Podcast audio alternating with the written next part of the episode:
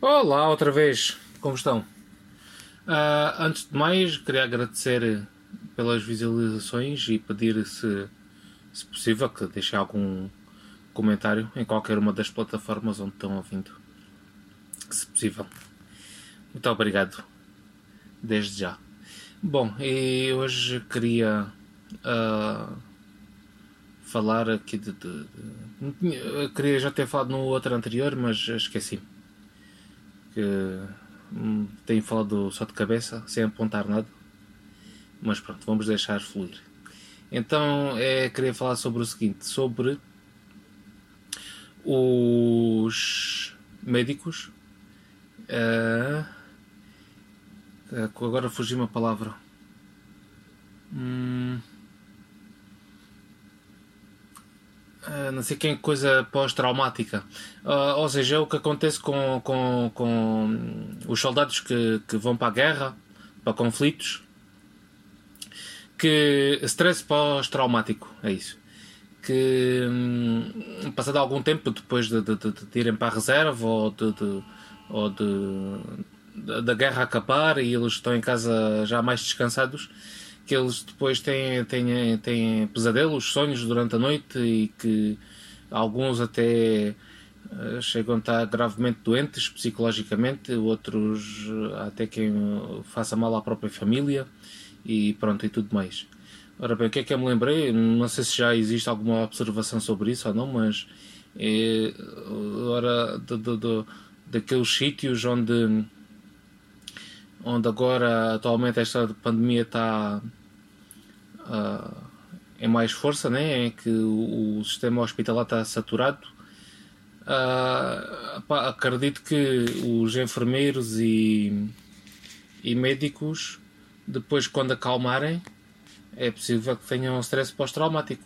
Tanto que antes disto já há muitos uh, uh, médicos e enfermeiros que têm problemas alcoólicos e, e com drogas. Uh, gerados por causa dessas, dessas, epá, das coisas que eles veem e, e, tratamentos que eles têm que fazer e tudo mais, né? Mas. E são médicos altamente especializados. Agora, com esta pandemia, epá, apanhou médicos que se calhar. Uh, não, não são assim altamente especializados e não têm esse acompanhamento mais tarde. Epá, espero que se calhar venham a ter para, para que ninguém fique desencorajado de um dia mais tarde ser médico ou enfermeiro e, e para que nós todos estejamos uh, tenhamos uma, uma um, ponto, um bom amparo quando um dia mais tarde estivermos doentes. Espero que pensem nisso. Uh, se alguém tiver a ouvir isto agora são para aí, se calhar duas ou três pessoas que me ouvem. Mas obrigado. E, hum, ah, e queria também falar sobre.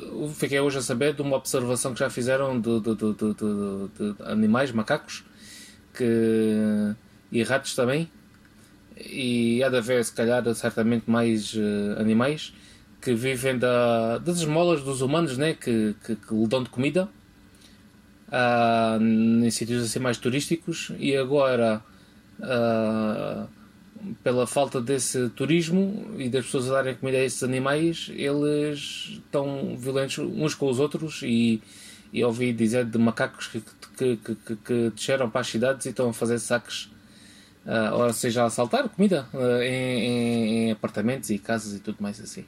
Uh, e os ratos, supostamente acho que é no metro, porque as pessoas andam para lá comendo e deixam cair comida no chão e não sei quê, e eles aproveitam essa comida e agora, pelos vistos, não há assim tanta.